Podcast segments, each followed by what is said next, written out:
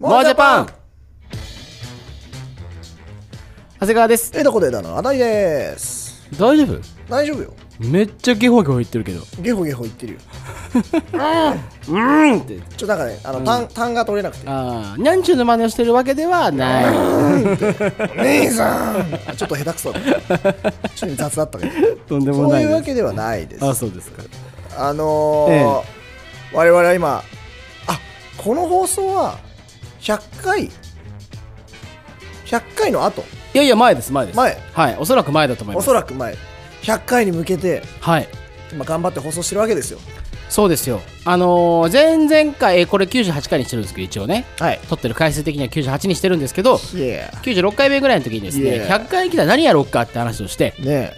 えーとりあえずやることは決まっていて、えはいえー秋葉原のおう路上で収録しますとおうストリート収録をしますねでその際に、えー100本のストロングゼロを用意して100本のえーフリーストロングゼロをやりながら収録しようということは決まっておりまして、そうなんですよえーロケハンもしたのでロケハンもねその日にしたもん ねあれ面白かったねもうこの後秋葉原行こうっつって場所はここにしようみたいなあれなんか飯食ったっけその時我が家行った我が家行ったんだあそっかそっかそっかそうそうそうそれだそうだそうだそうだなんかスタ丼食ったかなと思っててスタンド行けなかったんだ行けなかった、んで我が家行ったんだそうそうそだそうだあのベルサール秋葉原っていう、えーっとあの十字路のとこなんですよねビッグカメラさんとかがあるそうそう大きな十字路のところビッグカメラ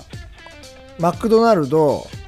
電気が電気屋あれそうそうそうそうなんかあるよねで金券ショップの大黒屋そとうそうそうそうでっかいあのベルサール秋葉原っていう展示場みたいなのがあるところの十字路のベルサール秋葉原の前の電話ボックスの横っていう電のが話ボックスの横が 良さそうハマりが良かったっていうなんかねおそらくねちょっと一番懸念してたのが寒いんじゃないかとはいはいはいはい寒いんじゃないかと思ってたんですけどまあ多分寒くないなといけそうだったよねなんかここ最近あったかいしうん今年あったかいそうそうだそこでまああの座って飲んでるや悪いやつらみたいな感じになっちゃうんですけど見た目的にはストロングゼロ100本を目の前にし てね俺ストロングゼロを、えっと飲んでもらってまあ一言よろしくみたいな話だよねそうですねなんかできればまあ一言何するか決めてないんですけどまあ、あのーまだ過去 1, 一回しか会ったことないリスナーさん、はいはいはいはまた増えるんじゃないかなといいや嬉しいですけどねいたら来てほしいなとあ何時からだっけえっと、大体20時ぐらいを予定しておりますがうんうんうんうん、えー日付は4月10日火曜日はい4月10日火曜日予定しておりますから 8時ぐらいからまあまあどうせダラダラやってるはずなので、うんえーね、近くに来た人は来てもらえばみたいなまあ多分ね1時間かまあ支度してなんかやって9時前ぐらいから多分あ撮ったりとかしてそうね1時間ちょっとはいるんじゃないですかさすがに1時間半うんとかは、あそっかあと看板と椅子椅子椅子まあゴザみたいのはあるよゴザっていうかあのレジャーシートいいレジャーシート持ってるから俺、うんうんうんうんいそれやはあの持なんってかくよあのパソコン置いとける机みたいなのあったあーちっちゃいやつね、うん、それちょっと決めたいね、そうだね、うんはいあと頑張って100本買うっていうねまあ、ドン・キホーテがあるんで予約しとけばいけるんじゃないかなって勝手に思ってるまあ確かにねあとはまあ近隣のコンビニからストロングゼロが消えます消えるっていうのも面白いけどなんかこの話をしてる時に思ったのがちょっとなんか昔の2チャンネルっぽいなみたいなあーなるほど確かにそうかもなんかあの歩行者天国とかがあった時もうまい棒をもう何千本買って、はいはいはいもうその地面にうまい棒アートを作ってみんなで撮影した後に「はいどうぞもう陣取っていいですわー」みたいなうんまあいなんかオフ会みたいなのやってたりとかしててで今から俺あの40の安価従うからよろしくみたいな、はいはいはいはいでお前今からストロングゼロ100本買えみたいな秋葉原で配れみたいなあそういう感じがしてちょっとバカっぽいなっていいよねなんすかごい好き俺もすごく久しぶりにこういうのやるから楽しいなっていうかやっぱね2チャンネルニコニコ世代だからやっぱこの辺のねあそうだねあのもあのワクワク感は当時のものがあるなというあ感じるですよねいやこれ楽しみだわなんかほんといろんな人に酔っ払い含め前回のあのーガールズバーの女の子もガールぜひズねバーの女の子も ぜひ、また来てもらってそうですよメイドリーミンさんにも来ていただはいいてもうぜひチラシ配りしていただいてはい、それで宣伝してもらってね、はい我々まあそんな集客力はないと思うんですけど、 目の前がアットホームカフェなんで、まあただあの、はきっと聞いてる人はすごい人だと思うのでいろいろいいアプローチにつながるのではないでしょうか 期待しながら、4月10日、だいたい20時ぐらいから秋葉原にいますので、うんまあぜひよければ、えーそうね皆さんお誘い合わせの上、そうそうまあ、ゆるっとお越しいただければあ、の遊びに来てオフ会のつもりではい、ね盛り上がったらその後飲み行ってもいいしねもちろんですね、やりましょうというところなんですけれども、んえっ、と、アニメジャパンがそありました。うえー、ありましたね先週先週ですかね、今だと、収録時点だと先週の土日かな。僕は仕事でしたあ、行かれました。はい行ってきましたなんか本当にいろいろ変わりつつあるけど VTuber はやっぱいっぱ気になるみたいなこと VTuber そうがあアったニメジャパンなんだけど VTuber 来てたようんうんうん未来あかりさんとはいはいえっ、とキズナアイさんとシロさんとあとかぐやルナさんもおおー揃ってたよ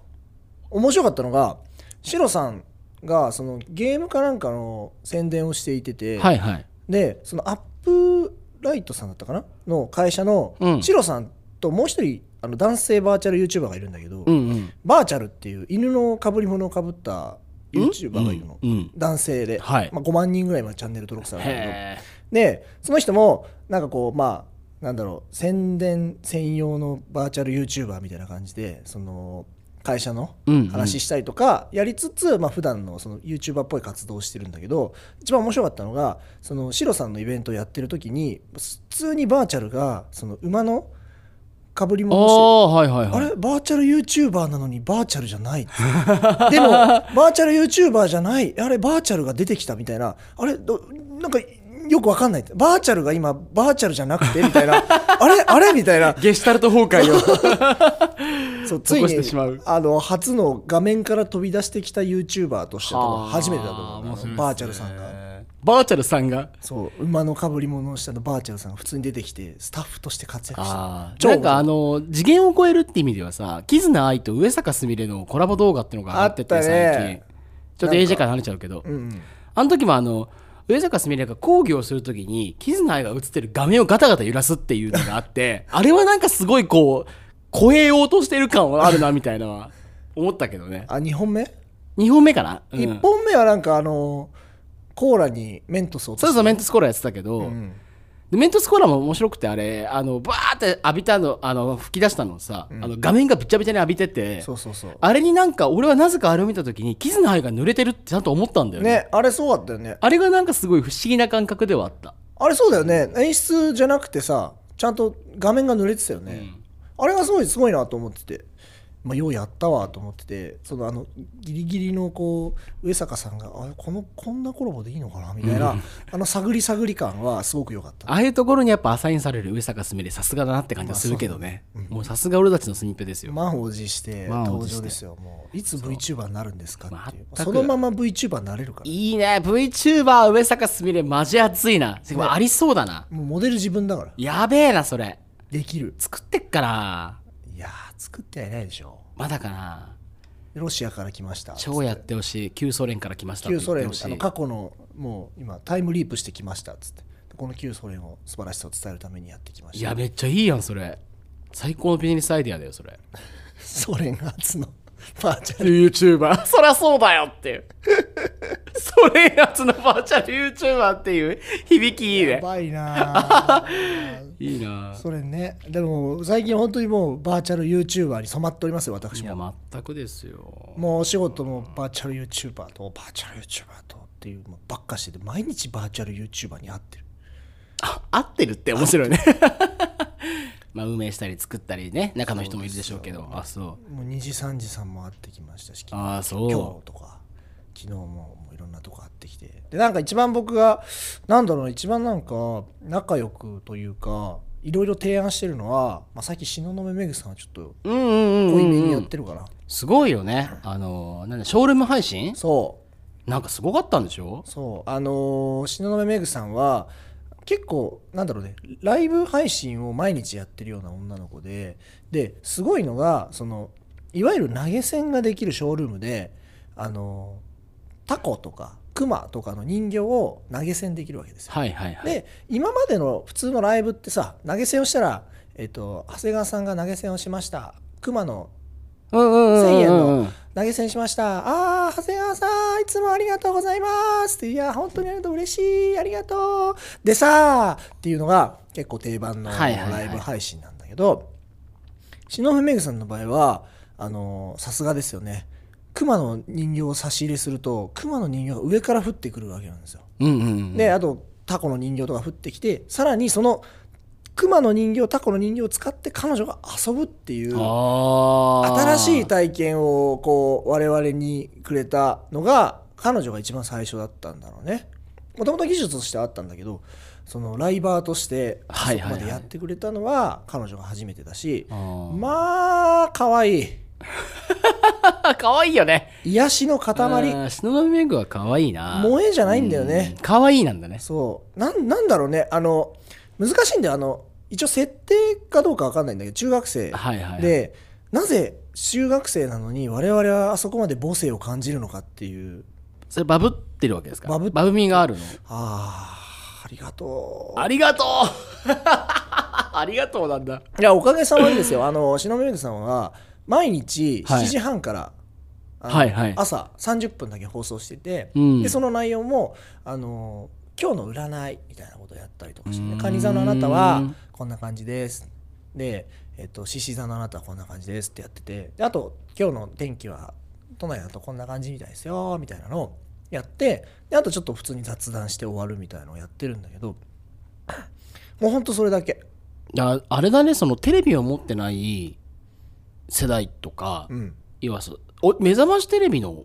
置き換えじゃん。そうそれをもうやってるのよやってること的には。そのニュースとか別に見なくてもいいみたいなさ。でねなんでこんな癒されんだろうなと思ってて、うんで僕の中でその僕ってねその家がラジオの家だったの。その朝結構みんなテレビを見てましたとか、はいはいはい目覚ましテレビ見てました、うんうんうんうん俺全然見てなくて、うんうんうんうんで何何してたんって言うと朝起きて机に座ると絶対日本放送が流れてたのああ、そう。朝そう、なんだ、日本放送は。えっと、そう悠々悠々ワイド違うか。違う違う総口昭久さんじゃない違うそれあ、違うきゅそれ954だ。悠々ワイドは954だ。まあ普通にあの朝のニュース番組やってる、はいはいはいあの森永さんとかがはいはいはい。本屋さんとかが普通にラジオやっててでその番組のこの合間合間にあるいわゆるノルカソルカみたいなあノル箱番ね箱番があって、その中でこの小学生の時からずっと癒され続けていた番組があって「はいそうあの行ってらっしゃい」っていう番組があるんだけど、はいはい。でそのその前にパーソナリティの名前がつくんだけどね、うんうんうんで篠目めぐさんをずっと見てた時なんで俺こんなに朝から癒されてんだろうなっていうのがすごいダブってああ、いってらっしゃい、その、日本放送のいってらっしゃいと、そうそのメグが、 もうダブってるのよ。なるほど。で「行ってらっしゃいも」はいはいそのすごいいい番組でうんもう本当朝そのたわいもないエピソードを話してじゃあ今日も頑張ってください行ってらっしゃいって終わる番組なのよはい。でももう本当に優しいのあの黒木ひとみさんとかがやっててええいい。黒木ひとみの「行ってらっしゃい」っつってで朝もうそれでもうそれを聞いてもぐもぐご飯を食べながら学校に行くとっていうのがもうずっと日常してあってはあ、面白いね。で篠宮さんの放送を見てた時にパッうんこれ行ってらっしゃいじゃん篠宮さん今すぐ行ってらっしゃいって言った方が絶対いいと 思ってもうそれを聞いパッて思った瞬間にもう P に篠宮ニグ P に知ってるから。そう、はいはい P あのちょっといいですかと、はい。僕篠宮さん毎朝あの番組をちょっと拝見させていただいておかげさまであの朝本当に弱いんですけど7時半に起きれるようになりましたと、はいそれ前置きを起きつつそしたら「ああ嬉しいですありがとうございます」それでなんですけど僕がもう昔癒され続けた番組がありましてとこれももしかしたら篠宮さんにぴったりだと思いますのでちょっとその日本放送の「いってらっしゃい」っていう番組があるのでぜひあの朝その通勤とかそういう合間に聞いてる方々がどうやらツイッターを見たところ多いと思うので。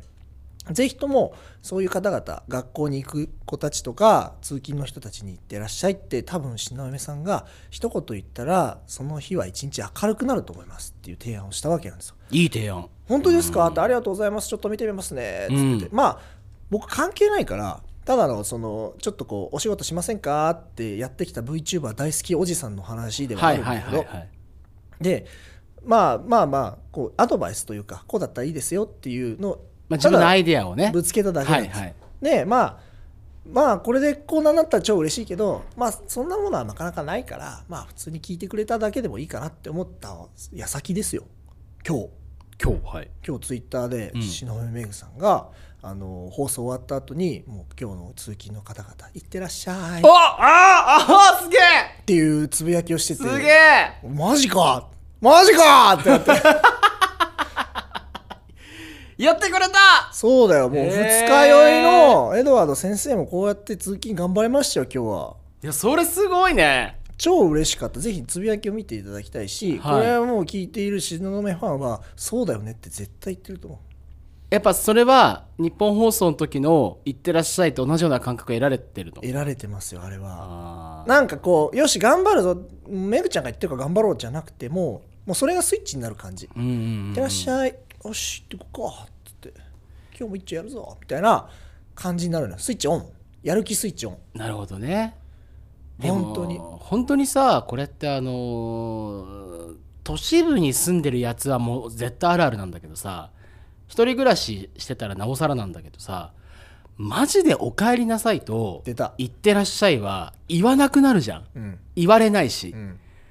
でもなんかそのなんかそのスイッチのなさってないうんある帰ってきて「ただいま」って言わないのもそうだしそうなんかねそのい言う言葉ってすごいよね本当に言うだけで全部変わるから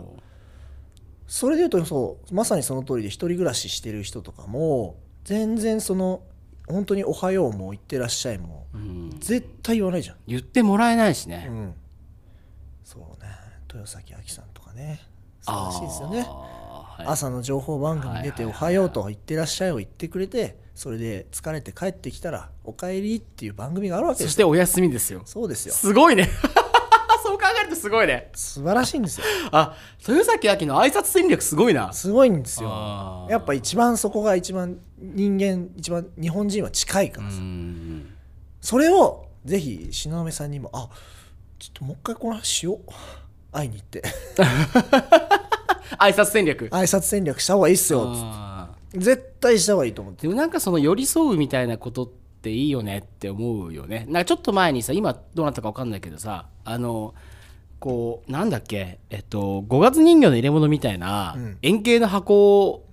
円形のクリスタルガラス状の箱の中に、うんあの初音ミクが投影されてて、あゲートボックスねあ、そう、ゲートボックス、ゲートボックス。はいはいはあいれでさ、あの会話ができるみたいな、今で、今でいうその、スマートスピーカーのうんうんうんうんうんビジュアルライズ版みたいなうんうんやつが、やべえみたいなさ、うんちょっと前にあったじゃん。あれって、あの、おはようで言えたり、おやすみに言えたりってそいううだね会話ができるみたいなさ。で、あれすごい近しいもんがあるかなと思ってさ、そまあのそうだね二次元キャラと住むみたいな。うんうんうんいや住むってすごいじゃん。その生活の動線上にも入るってさ、うん大体聞かなくなるからやっぱハマると強いよね、うん絶対接触してもらえるようになるっていうそうやっぱ人間会話ができないとうん死んでしまうと思うのでそこの中でちゃんとコミュニケーションとかが取れるっていうのはめちゃくちゃ大事だと思そうだねちなみにさアマゾンエコーのさ、うん、アレクサあるじゃないううん、あのアマゾンエコーのアレクサに「えっと、アレクサなんかある?」って聞くとうんうん「おはようございます」えっと何月何日の何月何日は予定が予定の話とニュースを1個読んでくれるっていううんうんコマンドがあるんだよああはいはいはいなんかある確か。なんかあるって言えばいい。うん、なんかあるでいいんだ。そうんつって。う。そうすると、挨拶してくれて、えっと、予定と、えーえっと、どっかのニュースサイトのニュースを一本読んでくれるっていう機能があるんだけけど、あれすごい良くて、まず、おはようございますって言われるの結構いいわけですよ。うん、そもそもちょっと気持ちよかったりとかして、で、ニュースも一個仕入れて出かけるみたいな。うん、あの機能いいなと思う。ラジオじゃん。ああ、まあ近いよね。うんで、その予定の部分がパーソナリティ、パーソナルなものになるから、ん、ああ今日この打ち合わせあったわとか今日この仕事しなきゃいけないんだわって思いながら行くみたいうん、うな、ん、うん、うん、うん、なんかあれあれはなんかすごいだからそのなんかあるの時にちゃんと挨拶から入るってすごい実は大事だったんそだうなっだていうね。おはようございます。うんおやすみなさい。はいいとかってらっしゃい。いっうんてらっしゃい。いってらっしゃいいいねってらっしゃいめちゃくちゃいいよもうそれで育ってしまったからこうやって言あーってるのかもしれないけどでも「いってらっしゃい」って実は意外と言わないい言わないって自分がってことうん言う機会なくないないだってその人が先に出るってことでしょ、うんあ「いってらっしゃい」シェアハウスとかだったら別だけど、一人暮らしだと100%ないじゃん自分が出るのとさ家人がいなくなるのは同じなわけだから、うん同棲してたりとか結婚してればそうね言うことはあるかもしれないけど確かに「おはようおやすみただいまいってらっしゃいだからネットとかってその時間軸をぶっ壊したツールでも一個あるじゃないですか要は朝夜用のコンテンツ俺よよくさあのそれこそあのニコニコで」うん鷲崎武の「夜ナイト夜ナイト」の貴族会員なわけ有料会員なんです僕はね、有料ねであれ有料をな朝起きてシャワー浴びながら聞くわけですよ、はいはいはいはい鷲崎さんたちは夜中の1時だっけ、えっとから放送してるわけなんうんまあだけど、もうちょっと早かったかな12時か、えっと放送してるんだけど、俺は朝聞いてるみたいな、その時間軸が狂っててもうんあのコンテンツ自体は成り立つ成り立つみたいなうんものの中で、うんそのどのタイミングでどれを聞きたいかっていうのを人によってやっぱ選べたりとかするっていうのが、まあ、ある種良さではあったんで良すさけだどったねそれによって失われたのは全体性なわけじゃんうん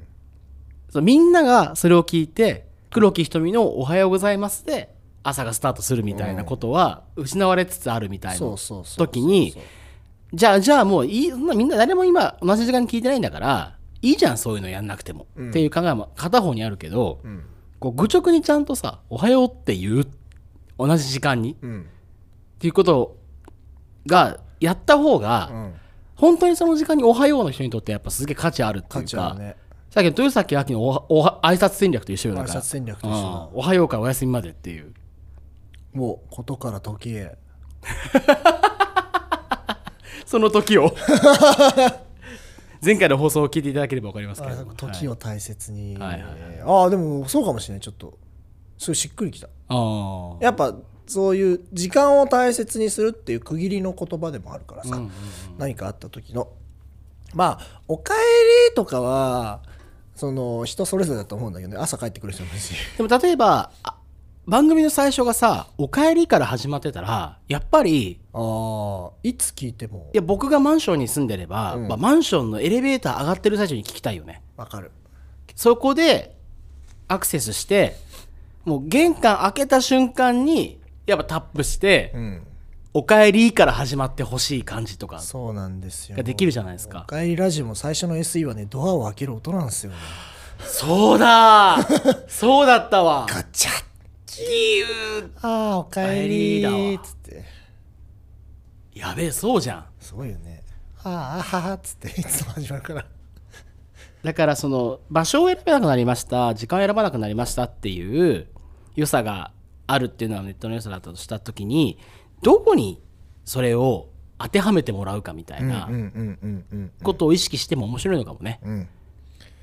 いやだからこっちが選ぶってい選うぶ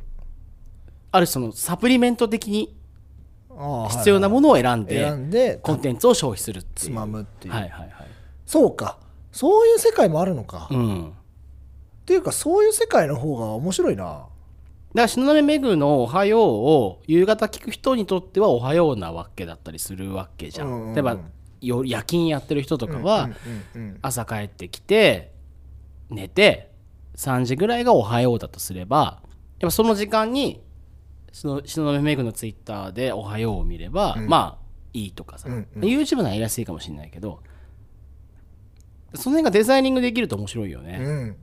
彼女ならできるうん例えばそのまあ無理かもしれないけど、まあね、アプリ的なものなのかなそれってん例えばアプリ的なもので言えば、ううんんと何時おはように設定するかとかが選べるとかさ、ああなるほどねうん午前午午後3時がおはようにするっていうようにしなるてほど自分のおはようはどこかを選んでその時間に配信されてくるようにするみたいなああそれいいね仕組みにすればあのみんなが自分の時間軸で「おはよう」選べるじゃん朝7時に絶対「おはようございます」だと合わない人が出てきちゃうあけあど ーちょっと待ってすげえ面白くなってきたやばいやばい企画が舞い込んでくるぞ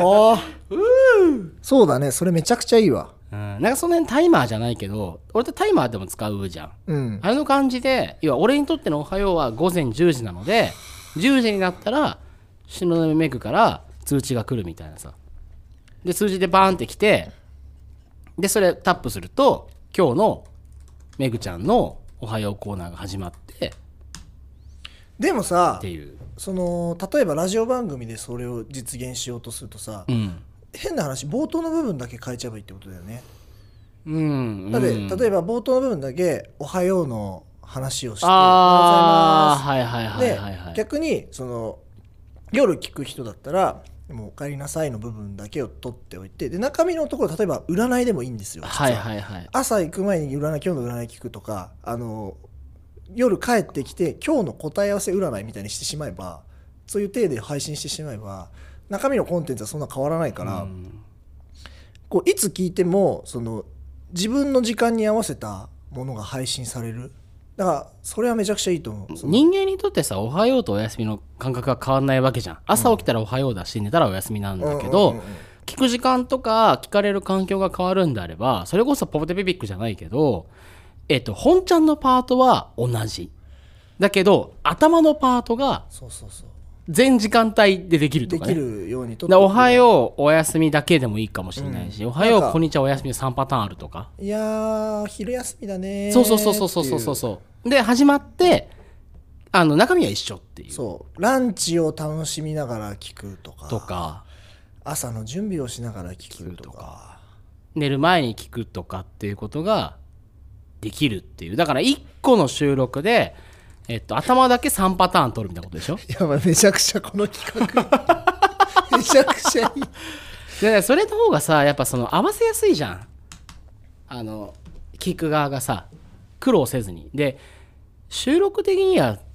たかだか2パート増えるぐらいだからそうそうそうそう言うてそんなにでしょ言うてそんなにもう変わらないからいやこれはいいよーだからどこに選んでもらうかっていうさ、うんこっちがねすごいだから俺はめぐちゃんの声夜聞きたいって人もいるし、うん俺はめぐちゃんの声朝聞きたいって人もいるからそうだよ時間帯によってめぐちゃん会えないからねうんうんうんうん今だってショールームで配信してるからそっかそっかショールームログが残んないから見れないのよだからああいいかもだから夜にちゃんと聞けるようなコンテンツちゃんと作ってあげれば、あらまあで僕たちはさ別にさ後ろの内容その後ろの内容って本当に喋る内容占いでもニュースでもいいけどそれをそれはある種流し聞きしているぐらいのテンションなわけでやっぱ入りのところのその気持ちよさみたいなことさえ担保できればなんかいい気はするんだけどねいいなでそれをもっと細かくやるんだったらもしアプリアプリがすごいやりやすいと思アうんプだリけがやりどやすいと思う例えばそのそういう番組がいくつかあるとするじゃない例えばじゃあ温泉なのか分かんないからラジオ番組があるとして、えっと頭の挨拶を選べますみたいなだから10時になったら何々さんのラジオの「おはよう」バージョンが届くうんうんうん12時に何々さんのお昼バージョン届くみたいなだから本当の部分は変わらないんだけど頭の部分が3パターン全部違うものを自分で選べるみたいなさ自分で番組編成しちゃうそうそうそう番組編成できるっていうああありだねで番組表を自分で作って、ああだ俺はやっぱ花澤香菜の声は朝聞きたいから、うんおは「おはよう」から始まる花澤さんの「一人でできるかな」が朝で始まって、うんで昼は、えっともっとイケイケだから「えっとこんにちは」から始まるうん「えーだからさくらとしたい大西」が聞はけいる、はい聞けるとでやっぱ夜寝る前は「お休み」で終わってくれる能登さんのおしゃべりノートで終わるみたいなはいはいはいはいことを編成できるっていう。だ別に本茶の流れ自体は変わ変える必要ないんだけど、うんあの収録とかはね、うんただそのどう自分の生活の中にデザインできるかみたいなことを、こう調整できるんだったら、うんすげえいいなっていすうげ気えがいすいるねもうこの回このモアジャパンこの回 有料これダメだよこれこれやべえもしかして結構結構いいと思ういいかもしれないいい話してると思うあーもしかしてラジオのさ有用性とかポッドキャストの有用性ってこれあるかもねあると思いますあのガチでやる方はようんプロのガチでやる方はさ、うんうんうんその要はどこにどうだからスマホスマホもそうだしスマホコンテンツもそうだしニュースもテレビもラジオも、うんインターネットもツイッターも全部が一緒くたになってそれを日常生活でどう選んでるかっていうのを無意識してやってるわけじゃん。うんでしなる時はこれとかって見たりするわけだけど、その人の時間軸とかライフスタイルにどうそこに当てはめる当てかはめるかっていう時に選びやすくするっていうんうんうんうんううんためにうん挨拶が3パターン違うっていうのはまあやれないことじゃないよなっていうう。ん全然できると思う、うんただ YouTube とかだとちょっと面倒くさいかなっていう3パターン上がっちゃうからどれ再生していいかみたいになるからそこでこうもしアプリとかがあればまあやりまやあすそうくだはなる、ねプッシュ、、まあ、できないいことはないけどねうん、設定してそれをそうそうそうそう聞かせてくれるっていうのだったらいいもんねだから文化放送のエジオンとかさああいうそのちょっとアプリやっててみたいな配信系、あとは温泉とかうんプラットフォーム持ってるんだったらそこの挨拶だけちょっと変えるとかそうねトーク変えるとうか、ん多分声優さんとかうまいと思うよ、朝のテンション昼のテンション夜のテンション変えるだろでうかきるらねできるね多分いやなんかやっぱさ覚えてるじゃんあの文化放送の時報とかさ「真夜中0時です」てんてんてんてんてんてんスジャータそうスジャータコーヒーにスジャータススジジャャーータタがが0時をお知らせしますそういうことなんですよね、うん挨拶をしようっていう回ですね今 日は平たく言うと 平たく言うと挨拶素敵っていう回うん、 AJ の話一切してないねごめんねいや大丈夫でも面白かったね、うん篠宮優さんでこんな話してるとは思ってなかったけどもしかしたらこれまた篠宮さんに実装されるかもかもかもかも、まあちょっと一応今もうちょっと企画書を作ってまあこんなのあるんですよねっていうのはちょっと聞いてみますよ多分うわー楽しみもしかしたらねできるかもしれまでせきんるかとら思いますのでまあまあ一人の時間の奪い合いなんて言われてますけど、うんちゃんとその時間に合ったようにセッティングできてんのっていう話はね、やりやすいと思うんでね、うんくまくまくまあごめん篠宮めぐモードになっちゃった今 ありがとうございます。 じゃあまあこんな感じで、これ普通に配信しようかね。はいだからこれ98回になりますんで、はいえっと、99回は一応予定としては、えーイベントに行って、はいまあ帰りに歩きながらブラブラ撮りましょうって言ってるので、それは99回とかにしてですねそう熊。で、えー来たるべきタコ、タコえー4月10日くのまくま第100回、くまクマな感じで。タコタワはい。ーはい気が済んだかな 大丈夫ですおじちゃん大丈夫かなじゃあちょっと元気になる ?VTuber おじさん大丈夫ですか VTuber おじさはんいやっぱ篠宮さんの話をすると二日酔いも治るそのメイクは特攻やポカリセットみたいなもんだっていうもこうとマザーですマザーグースですよマザーグースマザーグース違ったっけ了解ですまあまあまあまあ、えーそんな感じではいやっていこうと思いますんでまた次回お会いしましょうありがとうございますあばよ